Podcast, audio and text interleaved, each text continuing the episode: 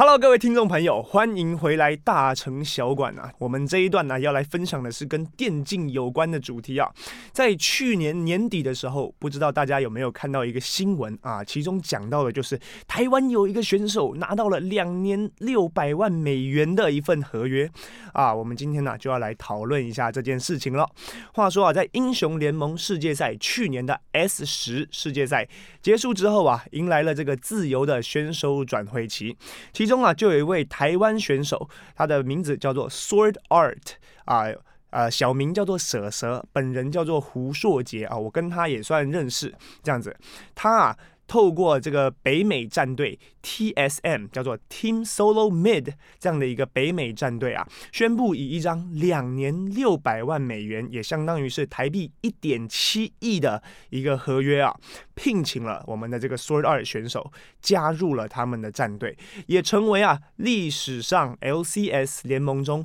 最高的一份合约记录啊，打破了之前由南韩选手 Huni 创造的两年两百三十万美元的这个记。记录保持。那说到他为什么这么厉害啊？其实呃，我私底下呢跟他也认识，那我也听很多啊电竞圈的前辈啊形容他是一个怎么样的人呢？他不仅游戏的技术上面跟天分，这肯定是有的，我们就不讨论。他本人呢是一个非常首先热情。谦虚，甚至我们可以说他是呃愿意学习、愿意为团队去做改变这样子的一个选手啊。曾经有一段故事啊，就是他呢原本在作为新人的时候，团队里有一位老大哥啊，这个老大哥啊，其实在当时的团队里是气氛活跃者。那蛇蛇啊，作为小老弟就跟着这个老大哥打。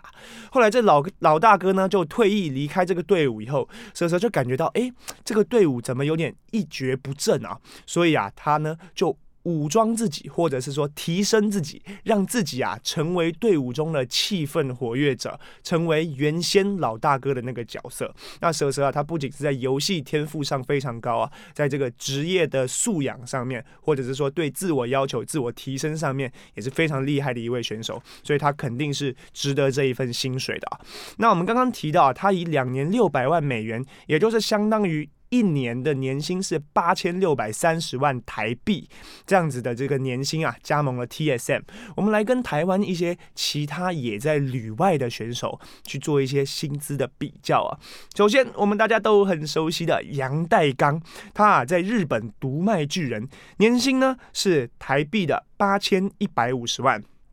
再来啊，陈伟英在日本阪神虎啊，年薪。五千六百八十万，刘真在上海大鲨鱼年薪台币三千八百六十万啊！大家听下来就发现哦，原来啊，瑟瑟他的年薪竟然都排在我们这些耳熟能详的运动员之上啊，非常的不容易。那当然，这个是有公开薪资的。我知道也有一些台湾的电竞选手到这个呃到大陆去发展，到 LPL 联赛去做这这个电竞选手的这个发展，他们的年薪啊也是相当可观的啊，那我们再来。让电竞产业的薪资啊，跟我们很熟悉的 NBA 联盟稍微比较一下。虽然我们刚刚听到蛇蛇是已经比台湾的其他运动员高了，那在这个产业中普遍的情况又是怎么样呢？首先呢，LCS 也就是北美赛区，他们呢、啊、选手平均年薪是在四十万美元啊，明星选手啊可以到达数百万美元了。那最低的薪资啊是七点五万美元，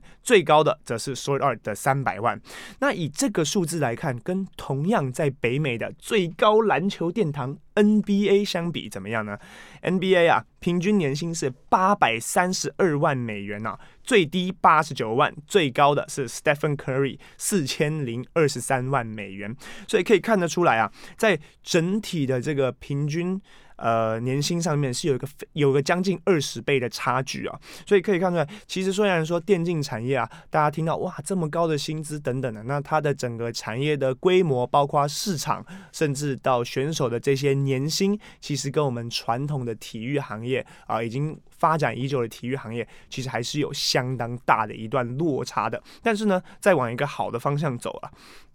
那接下来呢，我也想跟大家分享一下啊，作为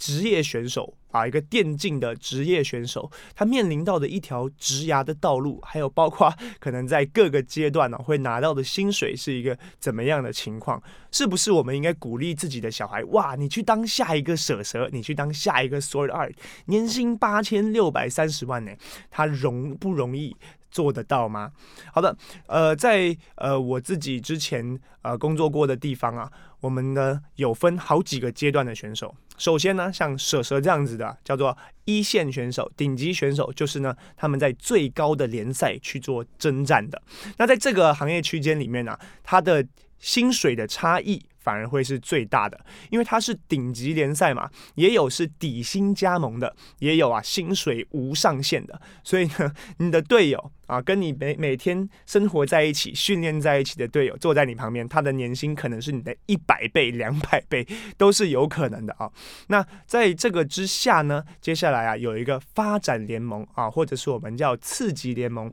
那这个发展联盟的薪水呢，呃。可以算是一个一般上班族的薪水啊，平均就是大概在可能六千到一万块人民币这样子左右的一个薪资。那他们呢，每天呢过的生活啊，也是非常的辛苦啊。每天是从中午十二点训练到晚上两点啊，中间除了吃饭以外，几乎没有任何的休息。那拿的是一般正常上班族的薪水。那他们的年纪呢就会比较小，因为在这个次级联盟做发展嘛，你必须是要未来可期啊，俱乐部呢或者是战队呢才会愿意投资在你身上。这个呢还是属于有发展联盟的比赛可以打的。再来啊，在这个次级联盟之下，还有一群叫做青训选手的啊，这样子的一群选手，他们呢基本上拿的叫做一个算是工读费吧。就是一般打工族的这种呃打工的薪水，并不是一份呃正式合约或者是比较相对来说有保障的工作啊。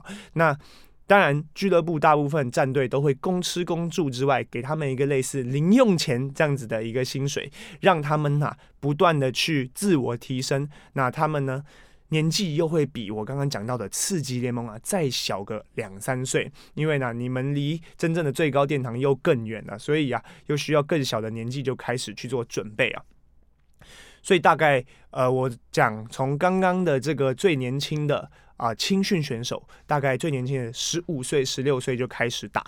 然后呢，打到呃次级联赛的时候呢，可能已经十七八九岁了。那在打到最高联赛的时候，大概二十二十一，大概就迎来一个选手的巅峰啊，就看他可以赚多少年，然后啊再打到二十五岁左右退役，大概可以再赚个三到四年的时间。所以电竞选手啊，他的寿命其实是非常短的。那我们看到现在很多台湾选手，不仅是这个蛇蛇啊。甚至我很熟的一些，比如说 c a r s a 等等的一些职业选手，大家都选择去往外地去发展，利用他们的天分，在他们年轻的时候啊，去赚取更多的钱，也为自己未来的规划去累积更多的资本。我觉得这也是电竞选手面临到一个非常现实的问题，就是说我有这样子的天分，但是呢，我能运用这个天分的时间其实是相对来说非常短暂的，所以呢，会。尽量往啊、在金钱上面有更多的地方去，所以呢，我觉得这也是无可厚非的一个选择啦。